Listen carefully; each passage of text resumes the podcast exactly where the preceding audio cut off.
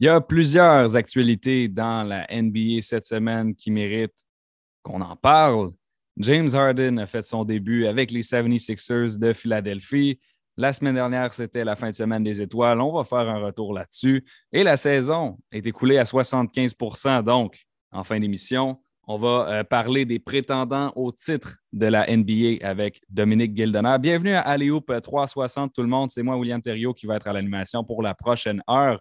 On va commencer notre premier bloc avec Charles Dubébret, entraîneur-chef dans la Ligue canadienne de basketball et euh, chroniqueur régulier à Aléoup 360. Comment ça va, Charles? Ça va très bien, toi-même? Ça va super bien aussi. Donc, tu m'as proposé euh, plusieurs sujets qui, euh, qui, englobent l'actualité de la NBA aujourd'hui, que j'ai trouvé assez intéressant chacun. Je veux qu'on commence avec le sujet de l'heure, celui qui est évident, James Harden. Il a été échangé aux 76ers. C'est son premier match vendredi soir et on a eu pour la première fois l'occasion de regarder James Harden, Joel Embiid jouer ensemble. Qu'est-ce que ça a donné? Ben, ça pouvait difficilement mieux commencer pour eux parce que bon, on commence contre les Timberwolves. Les Timberwolves, c'est une assez bonne équipe quand même cette année. Hein. historiquement, c'est pas une belle équipe, mais ils sont quand même, pour les gens qui les ont pas suivis, 32-29. Euh, euh, ils jouent pour plus de 500. Euh, puis ils étaient à domicile dans un match que, où voilà, leur, leur star jouait aussi. Harden, 27 points, 12 passes, 8 rebonds. Et Joel Embiid, lui, conjointement, 34 points, 10 rebonds. Donc à eux deux, on a eu 61 points, 18 rebonds 15 passes décisives. Euh, ils ont obtenu à eux deux 22 lancers francs, ce qui démontre la difficulté de les, défendre sans, prendre des fautes et sans leur donner des, points gratuits. Euh, on a eu une, bonne prestation de Mathis Tybalt sur le, sur le périmètre avec eux. Tyrese Maxi qui a dit 28 points en 16 lancés. Euh, donc, ça pouvait, honnêtement, ça pouvait difficilement mieux commencer pour les Sixers comme première répétition générale, si on veut, avec leur, nouveau groupe. Et puis, ce qui est intriguant dans tout ça aussi, c'est de voir quand même le, le niveau d'effort de James Harden qui n'était quand même pas du tout ce qu'on a vu à Brooklyn dans les derniers mois. Donc, comme quoi, il s'en gardait euh, sous le pied, comme on dit. Euh, mais écoute, il a joué 35 minutes sur le terrain. Les, Sixers ont été plus 35 avec lui. Euh, donc, ça, augure très, très bien. Et bien entendu, c'est juste un match. On ne peut pas complètement s'exciter là-dessus. Mais est-ce qu'il y a réellement dans la NBA un meilleur duo au jour d'aujourd'hui que Joel Embiid et, James Harden? Bon, c'est un, titre qui, non officiellement allait probablement à LeBron James et Anthony Davis depuis euh, quelques années. Euh, ben bon, Davis, euh, semble pas, on en parlera un peu plus tard, mais semble pas être très fiable en termes de le fait d'être sur le terrain. C'est un joueur qui se C'est beaucoup de blessures. Et, c'est ça. Et quand Harden avait rejoint les Nets, on avait dit ben, maintenant, peut-être que le meilleur duo de l'NBA, c'est Durant-Harden. Mm. Voilà. Euh, donc voilà, maintenant que le meilleur duo est peut-être potentiellement Philadelphie, puis Philadelphie qui va viser haut dans les dernières semaines. Euh, mais c'est une équipe qui va être extrêmement difficile à défendre parce que indépendamment des, schémas offensifs et tout ça qu'on peut mettre en place, je veux dire, il y a tellement de talent avec Embiid et Harden. C'est deux joueurs, j'ai envie de te dire, deux des rares joueurs qui ont besoin de personne pour scorer 30 points. Ils l'ont prouvé euh, à travers leur carrière.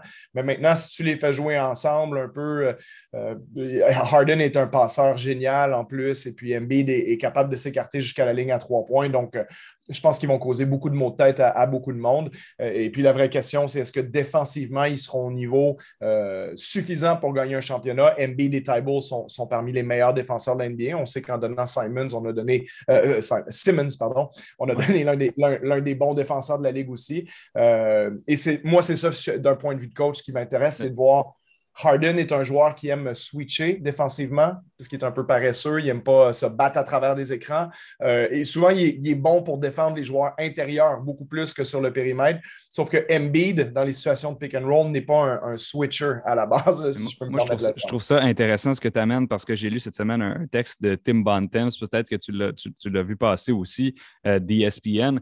Euh, lui a discuté avec plusieurs directeurs généraux dans la NBA et ce qui revient, c'est trois éléments lorsqu'on parle de la situation à Philadelphie pour l'adaptation que ça va demander. D'abord, c'est l'adaptation des styles de jeu entre Harden et Embiid, parce que c'est deux joueurs qui euh, ont besoin de beaucoup, beaucoup du ballon. Mais bon, étant donné que Harden peut passer la balle, je pense que ça peut fonctionner de ce côté-là. La question de la défense a été soulevée aussi, comme tu viens de le dire.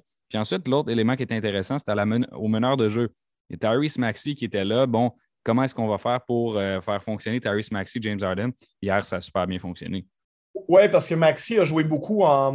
Je, m'excuse des anglicismes encore, mais en, second side playmaker. C'est-à-dire qu'au basket, globalement, L'idée, c'est que sur le premier côté, euh, tu, vas avoir une action probablement forte, que ce soit un pick and roll, que ce soit un, post-up de Joel Embiid, par exemple, ou tout ça. Puis après ça, ben, ça va attirer la défense de ce côté-là. Et si ça referme bien, ben forcément, on va être obligé de transférer le ballon de l'autre côté. Et là, ça te prend un, playmaker, quelqu'un pour créer sur ce côté-là. Et souvent, quand on dit ton second side playmaker, il n'y a pas nécessairement besoin d'être aussi bon que le primary side playmaker. Une analogie de football, c'est comme si tu avais un deuxième corps arrière sur le terrain, au cas où c'est fermé d'un bord. C'est fou un peu ce que je dis, mais c'est un peu ça l'idée. Puis Maxi, en tant que second side playmaker, je pense qu'il peut être excellent. Puis hier, c'est ce qui a été très bon. Il le disait lui-même. Ben, il dit tout ce que j'ai fait, c'est attaquer des close-outs, c'est-à-dire attaquer des défenseurs qui sont obligés de récupérer jusqu'à moi parce qu'ils sont allés fermer sur Harden et Embiid.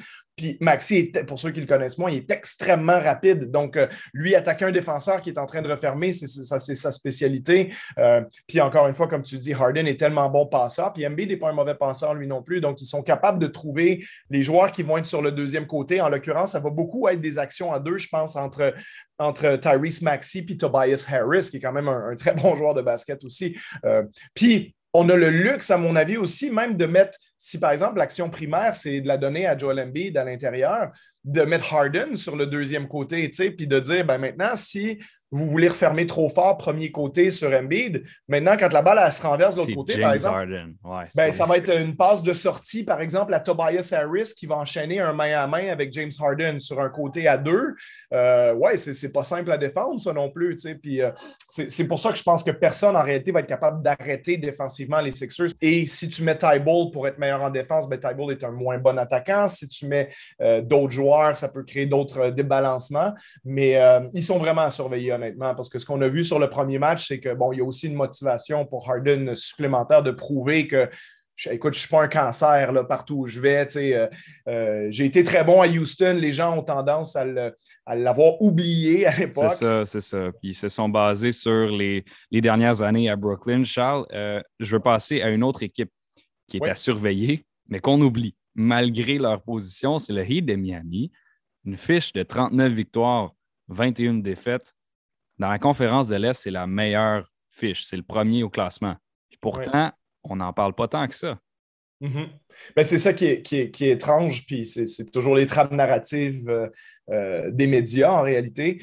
Mais euh, ce qu'on a fait depuis le début de l'année, c'est quoi? C'est parler de Brooklyn, de la situation de Kyrie Irving, le vaccin, Harden, etc. On a parlé de la situation de Simmons à Philadelphie. Bon, c'est normal, hein, c'était deux des, trois meilleures équipes dans l'Est l'année dernière. les Bucks de Milwaukee, est-ce qu'on peut répéter, gagner le championnat une deuxième fois? Yannis qui est dans le pic absolu de sa carrière fantastique. On parle des Bucks aussi. Ensuite, la grosse surprise, les Bulls de Chicago qui, performent à un niveau exceptionnel avec l'arrivée de, de DeMar DeRozan puis de Lonzo Ball et Caruso. Ensuite, on se met à parler plus récemment de, la montée en puissance des Raptors et des Celtics. Qui, les Celtics, depuis un mois, c'est la meilleure équipe de l'Est. Euh, les Raptors ont gagné huit matchs de suite après avoir eu une séquence de six victoires de suite. L'expérience des gars de la même. tout le monde fait six pieds huit ou presque. Donc, on parle de tout ça. Puis Cleveland, l'autre surprise, la seule équipe dont on n'a pas parlé, ben, il se trouve être au premier rang. Et moi, ce que je trouve intriguant, ils ont tous les indicateurs d'une équipe qui peut aller très loin en série parce que des fois, tu as des équipes qui gagnent des matchs serrés puis qui ont un peu de chance. Entre ben là, ils l'ont fait il y a deux ans. Ils étaient en finale il y a deux ans contre les Lakers. Exactement. Et puis, ils sont top 8 des deux côtés du terrain. C'est une des huit meilleures attaques de la Ligue, c'est une des huit meilleures défenses. Je pense qu'ils sont sixième défensivement, si ma mémoire euh, est bonne, exactement. Euh, en termes de différentiel, euh, par 100 possessions, ils sont dans le top 5. Ils ont le deuxième meilleur différentiel point pour point contre de la, conférence de l'Est. Et tout ça en ayant quand même Butler qui a raté des matchs, qui a joué seulement 41 matchs cette saison. Carl Lowry en a joué 47. Bam Adebayo en a joué 35. Donc là, on parle de Adebayo, c'est pas rien. C'est le deuxième meilleur joueur de cette équipe-là. Il a raté 25 matchs. Tu n'as même pas un de ces joueurs-là qui a joué 50 matchs. Duncan Robinson ne fait pas particulièrement une bonne saison. Tyler Hero, lui, joue très, très bien. Mais Sixième homme de l'année. C'est ça. C'est pas comme si cette équipe-là, elle te laisse croire, oui, ils sont premiers, mais c'est parce qu'ils ont tout maximisé depuis le début de l'année. Ils n'ont même pas à plein potentiel, c'est ça. Ils n'ont même pas joué à plein potentiel. Puis on a parlé de toutes les équipes, mais on n'a pas parlé du Heat. Donc, quand même qu'on mette un petit œil du côté de Miami, parce qu'à travers toutes les situations intrigantes. Est-ce que Brooklyn va être ceci? Est-ce que Philadelphie va être cela? Est-ce que Milwaukee est assez bon pour répéter, surtout si Brook Lopez n'est pas là? Euh, ben, en réalité, peut-être que l'équipe qui va être en finale, c'est Miami aussi. Donc, euh, je ne suis pas en train de l'affirmer, mais je pense qu'il faut garder un œil là-dessus. Absolument, Charles. Donc, je suis d'accord avec toi, Miami. On va les euh, surveiller. On a encore euh, six minutes ensemble. Je veux qu'on parle maintenant des Lakers de Los Angeles. Euh, qu'est-ce qui se passe avec eux? C'est quoi la suite? c'est un petit peu imprécis hein, parce que quand tu regardes le classement de la NBA, les Lakers, 9e position, bon, ça leur donne une place au play-in, mais ils ne jouent pas pour 500. Anthony Davis, il est abonné aux blessures. Qu'est-ce qui se passe là-bas? Ben, écoute, quand tu fais des, consolidations d'effectifs, c'est-à-dire que tu prends plusieurs assets, plusieurs joueurs, puis tu es consolide en une star. Hein. Ils l'ont fait deux fois. Ils l'ont fait en, donnant euh, Josh Hart, Lonzo Ball, Brandon Ingram, les choix au pêchage pour avoir Anthony Davis. Ensuite, par la suite, on a donné Kuzma, Harold, KCP et compagnie pour avoir Westbrook. Donc, en fait, tu perds énormément de profondeur et donc, tu as besoin de gagner par ton trio de, stars. C'est ce sur quoi on a misé là-bas. Bon, Westbrook, ça ne fonctionne pas très bien stylistiquement parlant, particulièrement en attaque, euh, mais la, réelle problématique derrière tout ça, pour moi, c'est la non-présence, la non-disponibilité d'Anthony Davis parce que, euh, je veux dire, c'est dur de reprocher, encore une fois, à LeBron James, quoi que ce soit, quand, tu vois les stats puis ce qu'il te procure match après match. Euh, mais il y a un moment, à 37 ans, il va avoir 38 au mois de décembre, où tu te dis, ben, cette équipe-là, il faudrait que ça devienne. Le plan de base, je pense, c'était que ça devienne tranquillement pas vite l'équipe d'Anthony Davis avec LeBron James qui, le supporte en étant encore un des 5-10 meilleurs joueurs de la Ligue. Parce que ben, LeBron. En finale, de la NBA, ben il y a deux ans, il y avait le débat. Est-ce qu'Anthony Davis, c'est lui qui est le meilleur joueur des Lakers? Puis là, c'est même plus un débat. Ben, non, puis, pour moi, ça ne l'était pas parce que je trouvais que LeBron était quand même de très loin euh, supérieur offensivement. Puis hmm. la pierre angulaire autour de qui on, on, crée les choses. Quand on a besoin de quelque chose, c'est lui. Davis était le meilleur joueur de l'équipe défensivement, par contre. Et il faut oublier, c'est comme ça qu'ils ont gagné aussi. C'est ce qui ne sont plus, les Lakers. Parce qu'à la limite, à l'arrière, tu pourrais dire l'équipe d'aujourd'hui n'est pas tant que ça moins forte en attaque qu'elle l'était il, y a deux ans. C'est à peu bon, ce que, tu as perdu en termes de shooting extérieur. Il reste que Westbrook est quand même capable n'importe quel soir de te donner 20, 22, 25 points. Mais il y a deux ans, on était une défense qui faisait peur à tout le monde avec la présence de, euh, je veux dire, JaVale McGee, Dwight Howard, les joueurs intérieurs, Davis. Après ça, on passait au line-up avec Davis en 5, puis euh, on était capable avec Rondo, KCP sur le périmètre d'embêter les autres équipes. Ça, on n'est plus du tout capable de faire ça à Los Angeles. Et c'est ça la problématique. Donc, en ce moment, tu aurais besoin de joueurs qui peuvent te mettre 30 points en attaque pour compenser le fait que tu es moins bon en défense. Et ce joueur-là, c'est Anthony Davis. Puis Anthony Davis, comme tu le dis, ben c'est, tu sais pas, es-tu capable de jouer deux mois de suite sans que quelque chose lui arrive?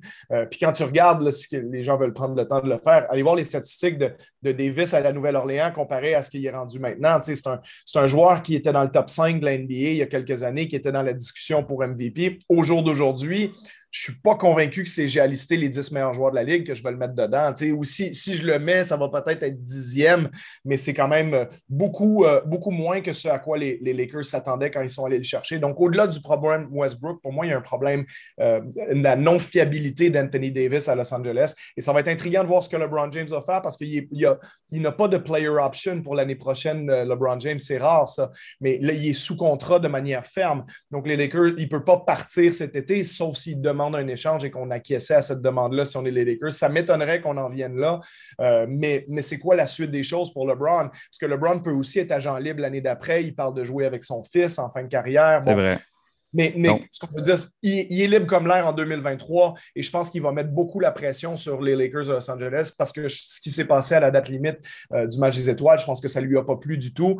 Et je ne pense pas qu'il veut, euh, en bon français, call out son coéquipier dans les médias, euh, Anthony Davis, mais je pense qu'il y a de l'insatisfaction de ce côté-là aussi, du côté de LeBron James. LeBron James, il a dit à Dave McManaman de ESPN bon, assez récemment, donc je pense que c'est, en fait, c'est hier soir, après la défaite contre les Clippers. Il a dit que c'était une franchise, donc il parle des Lakers, une franchise où il se voit être, il est ici euh, et il, voit, il se voit être dans le mauvais art pour aussi longtemps qu'il peut jouer. Donc, ça, c'est ce qu'il a dit hier. D'ici là, d'ici un an, ça a le temps de changer, hein, dépendamment d'où son fils va être, va repêché ça se peut qu'il soit tenté d'aller ailleurs. On a encore deux petites minutes, euh, Charles euh, Dubébré. On est toujours au 91 Sport pour parler de la situation des Pelicans de la Nouvelle-Orléans. Zion Williamson, sa réhabilitation, ça se passe pas très bien. Euh, est-ce que tu peux nous décortiquer un petit peu tout ça? Oui, c'est pas simple pour eux. Euh, j'aimerais pas nécessairement être dans les souliers de David Griffin en ce moment parce que Zion Williamson, bon, il a joué quoi, 85 matchs depuis le début de sa carrière. Ça veut dire qu'il a joué à peu près euh, un match sur trois. Je pense que ce serait très surprenant qu'on le voit revenir d'ici la fin de la saison. Je ne vois pas vraiment l'intérêt. Euh, puis on peut pas complètement blâmer les, les, Pelicans non plus parce que les gens ont l'impression que les Pelicans, ils sont pas bons. Mais les Pelicans, bon, ils ont eu un très mauvais début de saison. Je pense qu'ils ont perdu 12 de leurs 13 premiers matchs. Ils étaient à 1-12, mais depuis ils sont 23-24, donc ils sont à peu près pour 500. C'est une équipe qui joue pour 500. Puis je veux dire, quand tu regardes les joueurs qu'on a mis en, considérant aussi l'échange pour CJ McCollum, tu te dis, ben, autour de Zion Williamson, qui est supposé être la pierre angulaire de cette équipe-là, puis qui a été extraordinaire quand il a joué l'année dernière, tu te dis, ben, il y a quand même pire que d'avoir Brandon Ingram, CJ McCollum, puis Jonas Valanciunas là, à côté de toi. Là, euh, donc, en réalité, ce qui manque aux Pelicans, moi, si Zion Williamson y joue, cette équipe-là, moi, je pensais qu'elle était au minimum dans le play-in. Euh, puis c'est sûr, bon, Devante Graham, c'est peut-être pas le meilleur meneur de jeu qui existe on peut dire est-ce qu'ils auraient dû garder Lonzo? Bon, c'est une autre discussion, mais ça aurait créé des problèmes financiers, par contre, à cette équipe-là. Mais à un moment donné, il va bien falloir que Zion Williamson y mette les pieds sur le terrain. Ou alors, si, si le basket, ça ne l'intéresse pas, parce que c'est une espèce de. C'est pas juste qu'il est blessé, ça. Il y a pas de, pas de sa faute s'il est blessé. Il y, a, il y, a, un corps aussi particulier. Mais c'est qu'à un moment donné, si tu n'es pas avec tes coéquipiers, toute l'histoire qu'on a entendue cette semaine, si tu n'es même pas capable d'envoyer un texto à CJ McCollum qui se fait échanger à ton équipe, euh, que, que, tu n'es essentiellement pas là, euh, puis que tu n'as pas de présence, ben, on veut dire, OK, peut-être tu n'as pas envie d'être en Nouvelle-Orléans, mais je veux dire, moi, il y a un côté de moi qui se dit T'es qui pour déterminer ça quand tu as joué 80 matchs dans ta carrière et que tu n'as jamais fait les séries éliminatoires? Puis, euh, ce qui est vraiment dommage avec ça, c'est que c'est le premier choix au repêchage ben de, de, 2019. Hein, si je ne me trompe pas, oui, c'est ça, 2019. Donc, Zion, le premier choix qui disparaît carrément de l'entourage d'une équipe. On va avoir l'occasion peut-être d'en rediscuter d'ici les prochaines semaines. C'est tout le temps qu'on avait aujourd'hui, Charles. Mais euh, merci d'avoir été de passage à Léo 360. Ben, merci à toi. À bientôt. À bientôt, Charles. Donc, au retour de la pause, on va euh, être de retour avec Dominique Gildener pour parler de la fin de semaine des étoiles. De retour de la pause, toujours à l'émission Alléoupe 360. On parle de toute l'actualité du basketball de la NBA avec euh, William Thériault. Il nous reste encore deux blocs qui vont être avec la même personne, donc un intervenant euh, qui vient directement du site alléoupe360.com et qui a également euh, son propre podcast sur le basketball que vous pouvez écouter. Euh, Dom, Dominique Gildener, comment ça va? Ça va très bien, Will, et toi? Oui, ça va bien. merci. Tu peux nous rappeler le nom de ton podcast rapidement si les gens ont envie de l'écouter? Oui, bien sûr, c'est le Dom and Bix Show. Donc, ça s'appelle L-E, espace D-O-M, espace N, espace B-I-K-S, espace S-H-O-W. Vous pouvez nous trouver sur Facebook et aussi sur toutes les plateformes de streaming. En fait, c'est un ancien joueur euh, semi-pro français, euh, Olivier Bikoumou, qui, qui, anime ça avec moi. Et euh, moi, j'ai plus l'optique d'un journaliste. Donc, on parle NBA, bien sûr, et basket. Génial. Donc, euh, optique euh, chroniqueur, optique euh, ancien joueur, c'est un, un, un, beau mélange. Et on aime ça t'inviter, Dom, parce que c'est toujours, c'est toujours pertinent, les chroniques avec toi. Je me rappelle, il y a deux semaines, on avait parlé de la saison des Raptors. Ça, s'était bien passé. Donc, aujourd'hui, tu es, là pour nous parler plutôt de la fin de semaine des étoiles. Bon, ceux qui nous écoutent vont se dire, c'était la fin de semaine dernière. Pourquoi est-ce qu'on en parle maintenant? Bien, parce qu'on veut revenir là-dessus. Il y a quand même eu des modifications euh, au format de certains événements. Euh, il y en a qui mériteraient des améliorations, puis euh, il y en a qui ont impressionné. Donc, je dirais que il y en a eu pour tous les coups. Il y a eu un peu de tout dans cette fin de semaine-là. Dominique, avant de passer dans le détail, je veux te demander globalement, tu pensé quoi de cette fin de semaine des étoiles la semaine dernière? Ben, je te dirais, dans l'ensemble, j'ai vu un beau week-end, ponctué par contre, par des hauts et des bas, bien sûr. Mais j'ai aimé l'initiative de la NBA de vouloir apporter du changement, modifier les formats un peu. On a vu de nouveaux trucs, certains vraiment intéressants, d'autres pas trop intéressants. Donc, euh, on va faire le tri à travers tout ça dans les prochaines minutes. Donc, euh, ouais, c'est un peu ça pour moi. Je te, propose d'y aller chronologiquement. On va commencer par le, vendredi. Bon, euh, le Rising Stars Challenge, ça, c'est la compétition pour, bon, je sais qu'on, qu'il, y a, des, des, amateurs de basketball à l'antenne. Ça se peut qu'il y en ait qui connaissent moins euh, la fin de semaine des étoiles. Ou ça se peut qu'on ait des amateurs de sport tout court qui veulent se familiariser avec le basket. On vous résume c'est quoi le Rising Stars Challenge? Ce sont les meilleurs joueurs de première et de deuxième année dans la NBA. Cette année, Dom, il y avait un nouveau format. Mm-hmm. En plus, on a ajouté un joueur G-League de chaque côté, donc de la Ligue de développement de la NBA. Ça, c'est intéressant. Mais le nouveau format, c'est quatre équipes. En fait, au lieu d'être deux équipes qui s'affrontent et le, score avant allait jusqu'à 150, 200, c'était beaucoup trop élevé, aucune défense qui était jouée, pas de compétitivité. Mhm. C'était pas si plaisant à regarder. Mais je trouve que cette année, ils ont fait un bel effort. Donc, quatre équipes. Euh, deux équipes se rencontrent euh, en premier tour euh, de chaque côté. Et la première équipe qui sera à 50 points ben, passe à, la finale. Et la finale, il fallait atteindre 25 points. Donc, c'était beaucoup plus compétitif, comme j'ai dit. c'était fort intéressant. Et entre les deux matchs, par contre, ils ont ajouté quelque chose. C'était un peu une sorte d'entraque, si on veut. Il fallait recréer des tirs iconiques entre les deux matchs. Donc, mais c'est des tirs iconiques de playoff surtout. Donc, Ray Allen, son corner, son trois points du, du coin. Ouais, contre les Spurs contre les Spurs, euh, match 6, pour euh, pousser ça en, overtime et après ça, ben, en game 7. Et euh, aussi le, tir de Dame Lillard contre le Thunder il y a quelques années, le, tir de très, très loin. Là, ouais, ouais, Mais moi, j'ai trouvé que c'était pas si bien exécuté, dans le sens où c'était plusieurs duos qui étaient répartis en duos. Et il fallait recréer le tir, mais en tant que tel, c'était juste recréer un tir du même endroit. Donc, Ray ça aurait été intéressant qu'on recule en courant et qu'on doit attraper la balle et tirer, mais c'est plus, OK, fais juste tirer un tir du, corner. Donc, c'était plus ou moins intéressant. Il y a vraiment eu un blooper. Donc, finalement, c'était pas la même situation. C'est ça, c'est ça, exact. Puis, il y a eu vraiment eu un blooper, euh, un Shaq a Fool moment pour ceux qui connaissent là, les ouais. et tout. Euh, ben, c'était malheureusement notre, notre joueur de Toronto, notre rookie, euh, Scotty Barnes en duo avec euh, Tyrese Maxey. Il fallait qu'il réécrit un tir de Magic Johnson. C'était une, sorte de push shot, un peu un tir vraiment euh, tout près du panier, presque un lay-up, mais pas, pas dire un lay-up. Et malheureusement, il a raté quatre fois ah.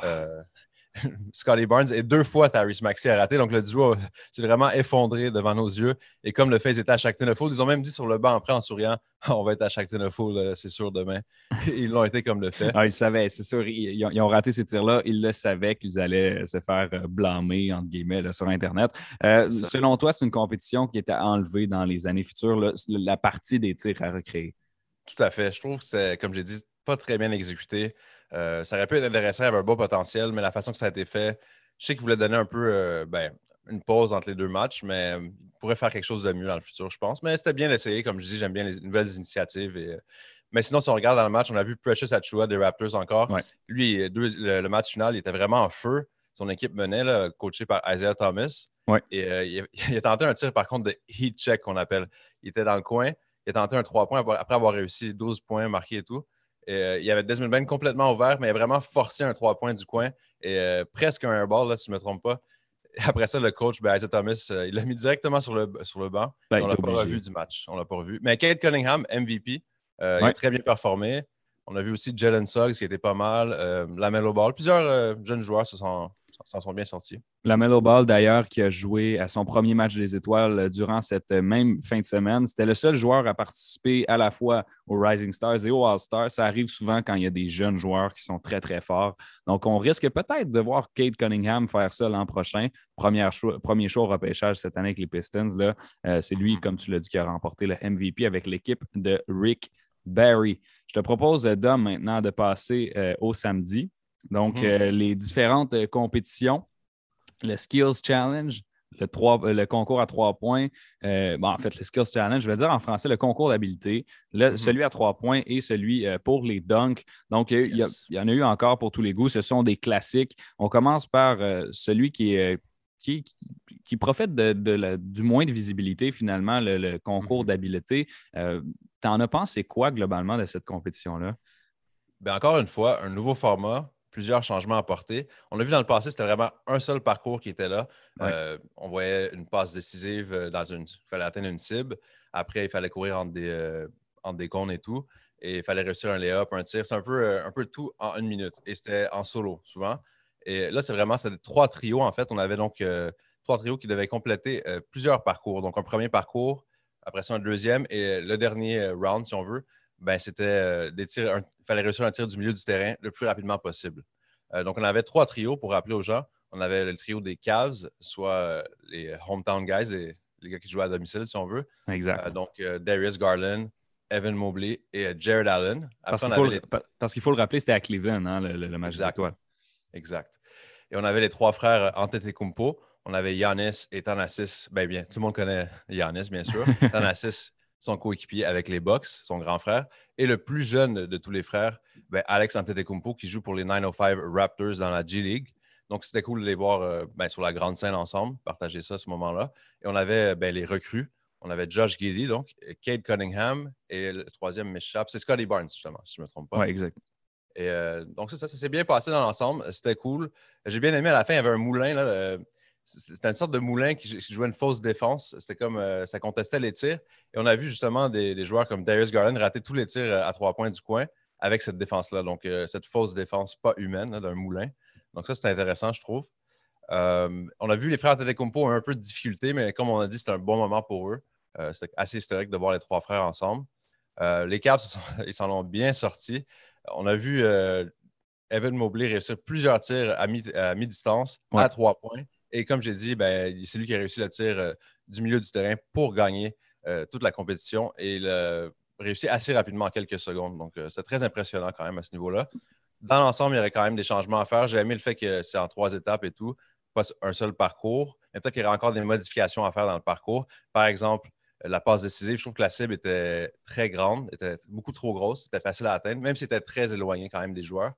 Je trouve que les joueurs n'ont pas eu trop de difficulté à l'atteindre, en fait. c'est ce que j'ai vu. On est toujours au 91-9. Euh, le, concours d'habileté, bon, c'est globalement, c'est un petit concours sympathique. Euh, on est avec euh, Dominique Gildener. Dom, le concours à trois points cette année, c'est un centre qui l'a remporté. Ça arrive assez rarement, ça. Et en plus, il a battu un record au deuxième tour. C'est ça, tout à fait. Donc, Carl Anthony Towns qui gagne ça, je pense que c'était le plus grand euh, underdog du concours. Personne ne le voyait remporter. J'ai entendu Kevin Garnett prédire que ce serait lui qui allait gagner, mais c'est son ancien coéquipier aussi, affinité avec, affinité avec les Wolves. Donc, ouais, un record de deuxième round, mais j'aimerais quand même mettre un petit bémol. Ben, bravo, c'est excellent ce qu'il a fait, 29 points. Mais avec l'ajout dans les dernières années du Mountain Dew, du tir Mountain Dew, qui est un tir euh, qui vaut 4, euh, 3 points, si je ne me trompe pas, et qui est plus profond. Et là, on a ajouté 10 secondes sur l'horloge aussi. Au lieu d'être une minute, c'est une minute 10. Et il y a aussi les, le fameux Moneyball Rack. C'est-à-dire que les Moneyballs, ça vaut deux points chaque. Avant, il y en avait un à chaque fin, euh, chaque fin de rack, si on veut. Mais maintenant, il y a un rack complet que les joueurs peuvent choisir de mettre n'importe où, euh, straight on ou dans les, dans les corners. Oui, selon leur préférence, oui, exactement. Exactement. Donc, ça ajoute le, nombre total euh, de points que tu peux marquer. Donc, ça, ça change un peu. C'est un record, oui, mais sûrement que dans le passé, il y a des gens qui ont eu un aussi bon score si on, enlève, le Mountain Dew, euh, le tir Mountain Dew et tout ça. Donc, un petit bémol. Mais bravo, Carl Anthony Towns, comme tu dis, c'est rare les big men qui gagnent ça. On avait vu Kevin Love dans le passé le remporter. Euh, là, il dit c'est moi le meilleur euh, big man à shooter et tout ça. Ça, c'est une bonne question. On a Dirk Nowitzki aussi qui, devrait être dans l'argument aussi. mais on a vu Luke Kennard et Trae Young, les deux autres finalistes. Pour moi, ben, Luke Kennard, j'avais prédit qu'il allait gagner et pas très, il n'était pas très loin de le réussir. Mais Carl Anthony Towns, a vraiment attrapé le feu euh, en deuxième round. Et euh, ben, félicitations à lui, c'était impressionnant dans l'ensemble. Je veux qu'on parle euh, maintenant du concours de dunk parce que parce qu'il y a beaucoup à dire là-dessus. Mm-hmm. D'un côté, on a le match des étoiles qui a été incroyable. on va en parler dans quelques instants.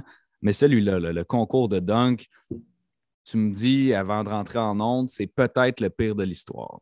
Il y a un point d'interrogation à ça. Il y a plusieurs personnes qui se sont posées la question. Euh, explique-moi pourquoi, à quel, en fait, à quel point c'était médiocre cette année. Oui, ben, je lui donne un surnom cette année. C'est le concours des dunks ratés. Excuse-moi. Le, concours des dunks ratés, plus que le concours des dunks, en fait. On a vu tellement de tentatives, beaucoup trop même. Et euh, c'est un peu, euh, j'ai une anecdote à partager. Et j'ai entendu plusieurs animateurs radio euh, ou des journalistes faire mention de la même histoire un peu. J'étais avec ma copine samedi soir. C'est pas la plus grande fan NBA, mais elle suit un peu avec moi des fois les, grands moments. Et elle trouvait un peu que c'était embarrassant. Le nombre de dunks ratés, c'était presque honteux. Elle avait pitié pour eux un peu. On se sentait mal pour eux. Ah, comment vous en ratez autant? Bon, juste pour mettre ça en, en chiffres, les quatre concurrents ont réussi un total de 7 dunks en 25 essais dans le premier round. Donc, on parle, d'un taux de réussite de 28% Et le plus grand coupable de tous, c'était le favori, selon plusieurs. Jalen Green. Jalen Green, 1 sur 9 dans le premier round et son seul round, ben, il a été éliminé après. 11% de taux de réussite, franchement, c'était pas très beau à voir. Et malheureusement, on a vu euh, ben, zéro dunk recevoir un score parfait, donc 50 sur 50. Euh, c'est pour la deuxième année consécutive en plus. Mais avant 2021, ben, c'était jamais arrivé depuis 2000 euh, qu'il n'y avait pas un dunk au moins parfait. Donc, on n'a pas eu un dunk signature, un dunk à, te faire sauter de ton divan et à crier. Euh, il y a eu quelques dunks pas mal, mais c'est vraiment les tentatives qui ont ruiné le truc pour moi. C'était assez décevant. écoute, Dom, quand on regarde les participants, de cette euh, compétition-là. Obi Toppin, Juan Toscano Anderson, Jalen Green, Cole Anthony. Euh, le, partisan de la NBA les connaît. Le partisan de sportif moyen ne les connaît pas, ces gars-là. Qu'est-ce qu'on peut faire pour améliorer la compétition? Moi, je pense qu'il y, a un élément d'ajouter des vedettes là-dedans. Ça, c'est clair. Et pour moi, il y a un point principal, ce serait de mettre plus d'argent en jeu pour attirer les grands noms, justement.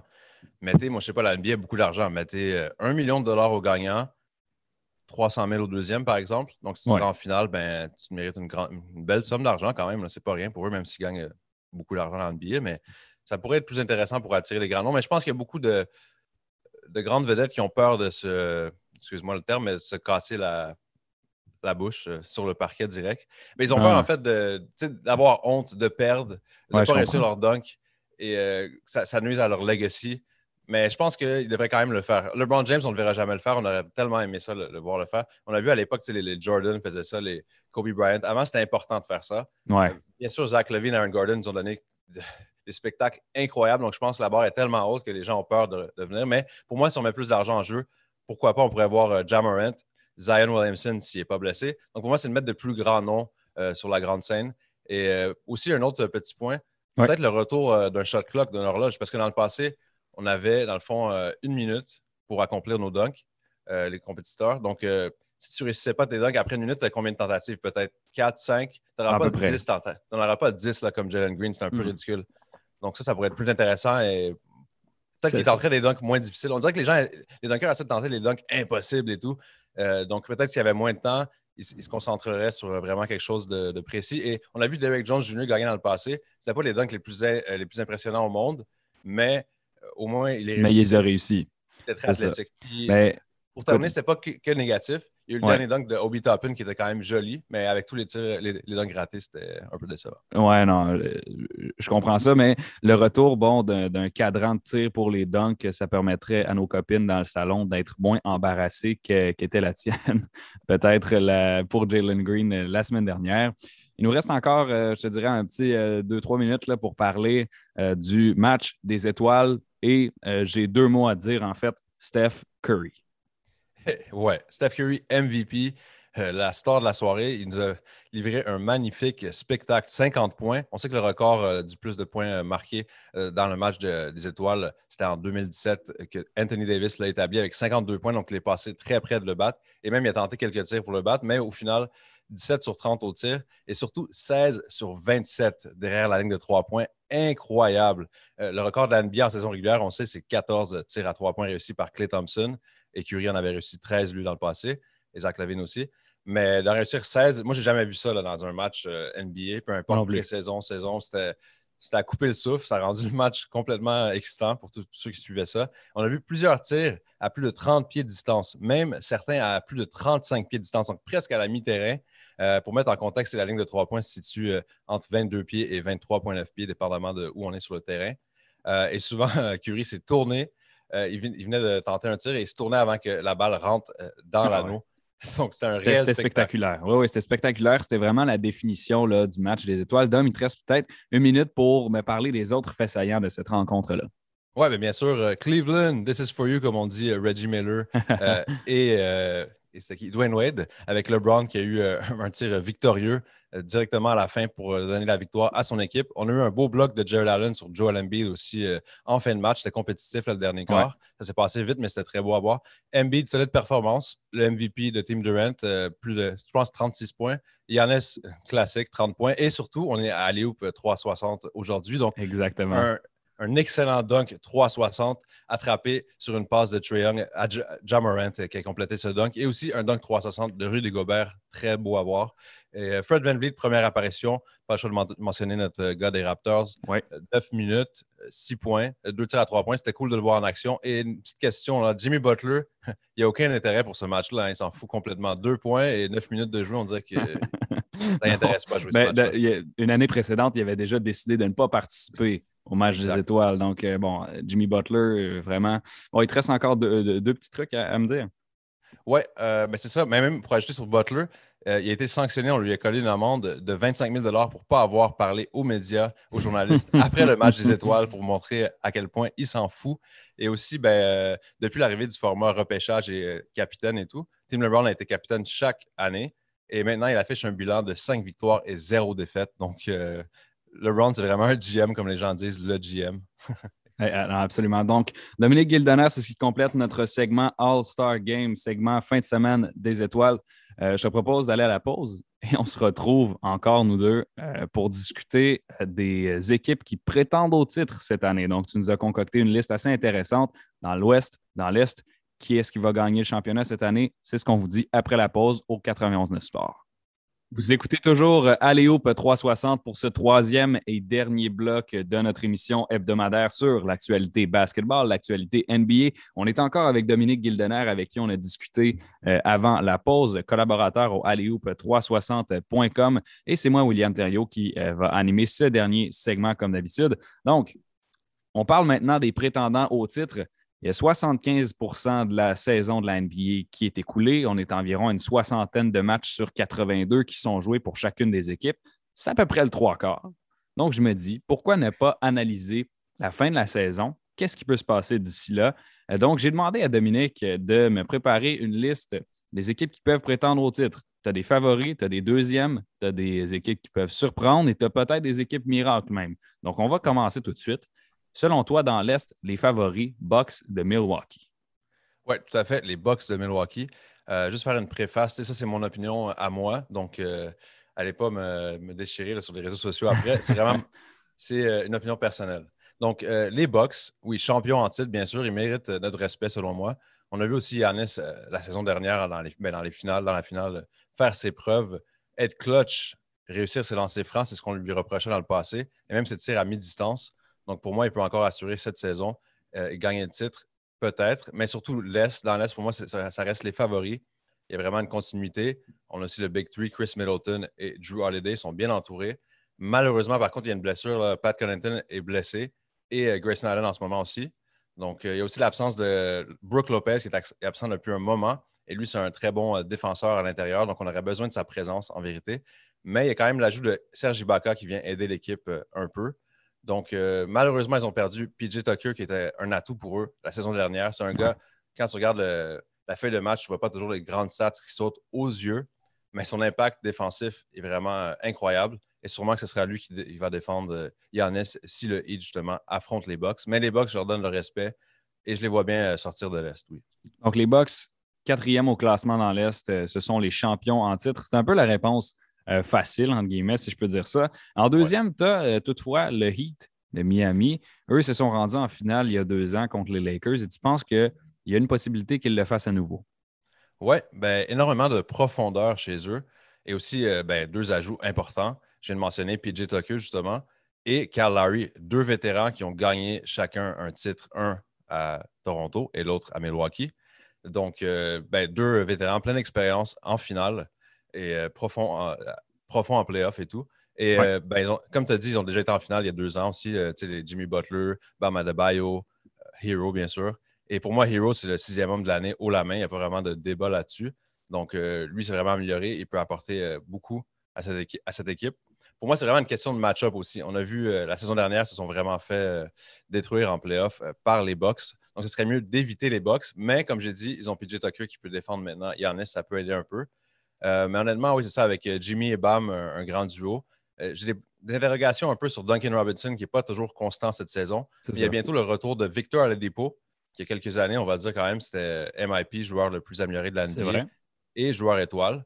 On ne sait pas à quel niveau il va revenir, mais s'il revient bientôt, ça fait juste renforcer l'effectif au complet. Donc, j'ai bien hâte de voir en, en playoff, ils vont s'en sortir comment. Je les verrais bien sortir de là, c'est possible, selon moi. Absolument. Ben, Victor Oladipo, un joueur qui a été étoile en 2018-2019, donc deux saisons d'affilée avant que bon, ça fonctionne un petit peu moins bien. il a joué quelques matchs à Houston avant de s'en aller à Miami, puis là, il est blessé. On va voir ce que ça peut donner, mais s'il revient et qu'il est en forme, le Heat, c'est une force pour eux. Maintenant, ton équipe qui peut surprendre, les 76ers de Philadelphie, et là, euh, il y a du stock à dire sur eux parce que Bon, on en a discuté un petit peu avec Charles Dubébret en début d'émission, mais je veux quand même attendre ton avis. James Harden a joué son premier match avec les 76ers. Qu'est-ce que tu en as pensé de tout ça? Wow, vraiment, quel duo. On a vu quelque chose de majestueux hier soir. C'était incroyable, la connexion, l'alchimie sur le terrain entre James Harden et Joel Embiid. Après, il faut quand même mentionner les Wolves, une bonne équipe cette saison, mais jouaient leur deuxième soir d'un back-to-back et étaient sans Malik Beasley, qui est un bon joueur de banc pour eux. Euh, mais si on regarde James Harden, c'est 27 points, 8 rebonds, 12 passes décisives et seulement deux balles perdues. Et euh, ben, de l'autre côté, euh, on a vu Joel Embiid, en fait, lui aussi 34 points et 10 rebonds. Un match très efficace où il marque plus de 30 points encore une fois. On est presque habitué maintenant dans la course MVP vers le sommet. Joel Embiid, bien sûr. Et il faut mentionner aussi James Harden avait le plus haut plus-minus, donc le différentiel de deux points quand il était sur le terrain. Son équipe menait par 35 points. Donc, ils ont gagné par 35 points dans ces minutes jouées, ce qui est le plus haut de l'équipe de loin. Et une stat intéressante, James Harden dans sa carrière avec les Sixers en un match, 5 tirs à 3 points réussis. Ben Simmons, 5 tirs à 3 points réussis dans sa carrière avec les Sixers. c'est comique, mais on s'entend que Ben Simmons, sa force, c'est pas les tirs à 3 points. Euh, mais ce que j'ai vu, ça m'a vraiment impressionné. Après, euh, niveau fit et tout, j'ai hâte de voir sur le long terme. Parce que là, on est dans la phase de ce qu'on appelle, pardonne-moi l'anglicisme, mais honeymoon. Les deux joueurs sont vraiment motivés. Après le match, on a vu justement Harden et Embiid s'entraîner ensemble. Euh, donc, ça, c'est quand même pas rien. Et après la rencontre aussi, dans l'entrevue, euh, d'après-match, on a vu Embiid dire euh, qu'il ne se souvient pas avoir été aussi ouvert dans sa carrière, en fait. Donc, on a vu beaucoup de pick and pop, pick and roll euh, avec Embiid ben, et Harden qui gère la balle. On a vu Embiid réussir beaucoup de tirs à trois points parce qu'il était complètement ouvert grâce au pass de Harden. Il faut quand même donner à Harden, c'est un excellent passeur. Hein. Quand il est motivé, il peut très bien jouer. Et la vitesse de Maxi, franchement, Maxi va beaucoup gagner à travers cet échange-là. On a vu, il a marqué 28 points quand même. C'est énormément beaucoup de, de cotes. Il est capable de bien couper vers le panier et sa rapidité il l'utilise en sa faveur. Et euh, une chose vraiment importante pour, les, pour eux, pour les sexuels, c'est les lancers francs. Les lancers francs. MB, 11 sur 13 hier et Arden 8 sur 9. On sait que l'équipe qui a le plus de lancers francs tentés par match, je pense que c'est 22 ou 23 dans la NBA cette saison. Et les deux ensemble, ils peuvent en avoir 20 tentés facilement par soirée, selon moi. Et ils sont très efficaces. Donc, ils vont mettre les équipes adverses euh, ben, en foul trouble. Et euh, bien, sûr, la, défense de Matisse Steibold, qui a terminé le match avec trois vols de ballon hier soir, et même Maxi, quatre vols de ballon. Donc, on a vu beaucoup de points en transition. Pour moi, c'est quelque chose euh, qui va les aider en playoff. Mais j'ai quand même un doute euh, sur Tobias Harris, surtout en playoff. Il est passé proche d'être un All-Star à quelques reprises, mais comme j'ai dit, pas assez proche. Et souvent en playoff, pour moi, ça va être un facteur X, parce que souvent, c'est haut et bas avec lui en playoff, c'est tout ou rien. Euh, mais Embiid et Harden, je pense qu'ils vont être vraiment jugés par leur succès en série parce qu'on n'a jamais vu Joel se rendre plus loin que le deuxième tour dans sa carrière. Mais là, il est à son apogée, dans son prime. Euh, il est motivé, il est plus mature qu'avant, il a la bonne attitude. Mais dans, les, dans les favoris pour le MVP, il faut le dire. Ben oui, ben oui, ben oui. Et euh, Harden ben, a souvent eu de la difficulté dans des moments importants en playoff. Des fois, c'était causé par la fatigue ou le style de jeu avec les, les Rockets qui tentaient beaucoup trop de tirs à trois points. Là, on a vu, je pense, 27 ou 28 tirs à trois points ratés contre les Warriors il y a quelques années en playoff. Mais pour moi, pour être validé, les deux doivent se rendre loin en playoff. Donc, ils ont beaucoup. Euh, ils, sont, très motivés. Et ça reste une équipe très intrigante pour moi. J'ai hâte de voir euh, en playoff. Joel Embiid, James Harden, les 76ers, c'est certain que c'est à surveiller. C'est le nouveau phénomène extant dans la NBA. Et c'est pas la seule équipe, cependant, les 76ers, qui peuvent surprendre. Selon toi, les Nets, les Celtics, ça peut faire quelque chose? Oui, ben les Nets, on avait regardé avant la saison, on aurait dit, ben oui, c'est une des équipes euh, favorites au titre. Même, je pense que selon les, gens qui pariaient, c'est vraiment eux les favoris. Après, il y a beaucoup de questions sur leur état de santé. On sait que Ben Simmons, il va revenir bientôt, bien sûr. À quel niveau il sera? Ben, je pense que c'est un, grand défenseur et tout ça. Donc, oui, il peut aider énormément, ça, c'est sûr. Kevin Durant, il a raté quelques semaines, voire quelques mois. Euh, j'ai hâte de voir quand il va revenir. On sait que quand il joue, il est toujours excellent. Un des meilleurs joueurs de l'NBA, bien sûr. Peut-être le meilleur, niveau talent et tout ça. Mais euh, après ça, on a Seth Curry et Andrew Drummond qui viennent en renfort. Ça peut aider aussi. Mm-hmm. Mais moi, je me doute un peu de leur, présence intérieure euh, et de la défense. Andrew Drummond vient aider ça. Mais euh, contre des joueurs justement comme Joel Embiid, si les Nets avaient rencontré les 76ers en playoff, je ne sais pas qui peut arrêter Embiid. Mais de l'autre côté, ça va être dur d'arrêter Durant aussi, bien sûr. Mais il y a le retour de Kyrie Irving. On sait que Kyrie Irving est revenu depuis quelques mois. Mais là, on a entendu dire euh, récemment par Shams Charania que le maire de New York a l'intention d'abolir le mandat de vaccin donc, ça pourrait faire en sorte que Kyrie Irving serait disponible à temps plein. Donc, dans ce cas-là, ça devient une équipe vraiment qu'il faut regarder. Et qu'il faut considérer parmi les favoris. Et on a parlé des Celtics, bien sûr. Ils sont complètement en feu récemment et surtout du côté défensif, si on regarde, ils ont en fait le meilleur net rating à l'Est pour la saison, avec un net rating de 5,8 euh, points par match, ce qui est quand même très impressionnant. Euh, et ils ont le meilleur, la meilleure cote défensive euh, depuis le 1er décembre dans la NBA. Donc, ils s'en sortent très bien de ce côté-là. Et on a bien sûr le duo Jalen Brown et Jason Tatum. En plus, on a l'ajout de Derek White.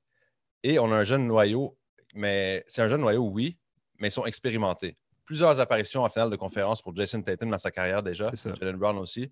Donc, ils savent comment bien jouer dans les grands moments. Ils n'ont pas peur de ça, je pense. Donc, euh, c'est une équipe à, regarder. Et aussi euh, le développement de Robert Williams, excellent joueur défensif et euh, qui peut bien marquer à l'intérieur. Marcus Smart, bien sûr, encore une fois, un autre excellent joueur défensif. Donc, gardez un œil sur les Celtics, on ne sait jamais, ils pourraient nous surprendre. Et je ne serais pas tant surpris de les voir en finale de conférence. Encore une fois, les playoffs, c'est une question de match-up. Donc, s'ils ont les bons adversaires devant eux, why not? Donc, bon, Boston, Brooklyn, ça peut surprendre. Maintenant, ton équipe miracle, si tu m'en parles quand même rapidement, parce que je veux qu'on passe à l'ouest après, les Bulls. Oui, les Bulls, ben, euh, c'est euh, un peu frustrant peut-être de les mettre miracle parce qu'ils sont quand même deuxième à l'Est. Mais DeRozan, oui, il fait une saison historique, c'est incroyable. Mais pour moi, l'absence de Patrick Williams fait mal. C'est un atout défensif. Il peut défendre presque tous les postes. Donc, quand ils l'ont perdu en début de saison, ça a fait très mal. On a Zach Levine et Caruso blessés depuis un moment aussi. On ne sait pas ils vont revenir quand et à quel niveau ils vont être, s'ils vont retrouver leur rythme rapidement. Zach Levine, excellent joueur, bien sûr, mais on ne l'a jamais vu en playoff. Mais moi, mon plus grand doute, c'est Vucevic, en fait. Vucevic contre les joueurs intérieurs élites, là, il s'en sort pas très bien, on ne va pas se mentir. Euh, oui, il fait partie du top 10 des pivots de la NBA, bien sûr. Mais quand il affronte, euh, par exemple, Joel Embiid, Jokic, même Mark Gasol dans le passé lui a causé énormément de tort. Il avait de la difficulté à marquer contre lui. Donc, euh, je ne suis pas très en confiance avec lui. Il ne m'inspire pas trop face aux grands joueurs intérieurs. Malgré leur deuxième position, Chicago, bon, c'est, ça, ça, relève du miracle selon toi. Donc, je trouve ça intéressant. On va suivre ça dans les prochaines semaines. Je passe à la conférence de l'Ouest. Dom, il nous reste cinq minutes ensemble. Fait qu'on va, on, va passer brièvement les, les équipes. Warriors, ce sont tes favoris. Ouais, j'ai une prédiction audacieuse pour toi. Ben, les Warriors vont se rendre en finale et gagner le titre en juin 2022. Stephen Curry va gagner le Finals MVP, son premier en carrière. Et quelques mois après avoir gagné son premier euh, MVP du match des étoiles. Bon, bien sûr, euh, bientôt, il y aura le retour de Draymond Green. On a la présence de Clay. Clay, il retrouve rapidement son niveau. Là, c'est assez effrayant pour le reste de la ligue.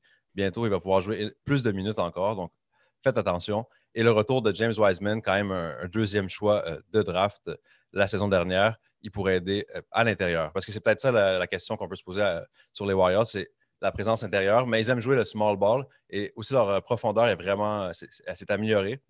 en ce moment, on ne sait pas trop où est Iguodala. Ça fait plusieurs matchs qu'il rate, mais c'est un vétéran qui défend bien. Et le développement de Jordan Poole et le rookie Jonathan Kuminga, bien sûr, Andrew Wiggins doit jouer son rôle à merveille et jouer comme un All-Star. Il l'est d'ailleurs cette saison. ça, ça, il y en a qui ne sont pas d'accord, mais. Moi non plus. Moi, je ne suis pas d'accord. Ça. ben, ça, ce serait un autre débat. Mais bon, il peut jouer le rôle de Harrison Barnes, mais le faire en mieux, selon moi, euh, si, euh, mhm. répond aux attentes. Et Otto Porter Jr., moi, je le surnomme Automatique Porter Jr. Lui, son tir est automatique, donc ça aide. Et, sous-estimé dans cette équipe-là sur la profondeur, Gary Payton, de second, excellent défenseur. Donc, euh, faites attention, on ne sait jamais, il pourrait nous surprendre. Et moi, je les vois comme favoris, d'ailleurs, les Warriors. Les euh, Warriors se rapprochent de les Suns de Phoenix qui sont au premier rang de la conférence de l'Ouest, mais au deuxième dans ta liste des favoris. Ils ont perdu Chris Paul, puis ça, ça pourrait leur faire mal. Oui, ça pourrait leur faire très, très mal. Oui, il va revenir pour les playoffs sûrement, mais pour moi, Chris Paul pas à 100% on ne sait pas euh, ça va être quoi son niveau de rythme, son niveau de santé. Donc, c'est pour ça que je préfère légèrement les Warriors à eux. Et selon moi, genre, les Warriors vont les dépasser dans le classement avec l'absence de CP3. Mais il faut quand même mentionner les Suns, troisième meilleure défense si on regarde la cote défensive de la Ligue sur la saison et troisième meilleure cote offensive. Donc la, troisième meilleure offense euh, au niveau du total de points marqués. Une équipe polyvalente. Polyvalente. Donc c'est seule, c'est le seul club en fait qui est classé dans le top 5 euh, défensif et offensif. Donc d'habitude, ça c'est une recette euh, pour le succès en playoff. Absolument. Donc, euh, les Suns, ça va être à surveiller. Et, je t'avoue que pour les avoir vus en finale l'an dernier, moi, j'ai envie qu'ils y retournent. Chris Paul, c'est également mon joueur préféré. Bon, j'avoue, je suis partisan. J'espère mhm. qu'il va aller loin. Euh, des équipes qui peuvent surprendre, tu en as trois. Euh, Denver, Memphis, Utah. Moi, j'avoue que j'ai une, petite préférence pour Memphis, mais on commence avec les Nuggets. Qu'est-ce qu'ils peuvent faire? Les Nuggets. Moi, beaucoup reposent sur le retour potentiel de Jamal Murray. J'ai vu des rumeurs, c'est pas rien d'officiel, comme quoi il pourrait revenir au mois de mars. Donc, si tu ajoutes Jamal Murray à cette équipe-là, qui a failli être All-Star quelques fois et qui a fait des, ravages, permettez-moi le terme, en euh, série éliminatoire euh, mm-hmm. contre le Jazz et Donovan Mitchell, c'est un sacré duel il y a quelques années dans la bulle. Donc, pour moi, si lui revient avec la dominance de Jokic, qui est encore dans le top 2 euh, dans la course MVP cette saison, et bien sûr, ils sont bien entourés, les Aaron Gordon, qui joue bien son rôle des deux côtés du terrain, Will Barton, Monte Morris et la recrue Bones Island, qui fait certains matchs où il est complètement enflammé et il ne manque pas de confiance. Et bien sûr, ben, ils sont bien coachés. Ils ont le même coach, Mike Malone, depuis longtemps. Donc, euh, ouais, il pourrait faire du bruit si Jamal Murray revient. Même Porter Jr., je ne pense pas qu'il revienne, mais on ne sait jamais. Donc, okay, garder espoir. Donc, on, surveille Denver et ils ont, bon, Nikola Jokic, il hein, ne faut pas l'oublier. Euh, Grizzlies, maintenant, John Morant. Il y, a, du monde là-bas qui sont motivés. Ben oui, ils sont très motivés. Des jeunes qui ont peur de personne, vraiment. Ils ont peur de personne sur le terrain excellente défense. Pour moi, ils peuvent aller quand même loin. Le seul bémol, c'est un, noyau, extrêmement jeune, donc il manque d'expérience. Souvent en playoff, c'est important l'expérience.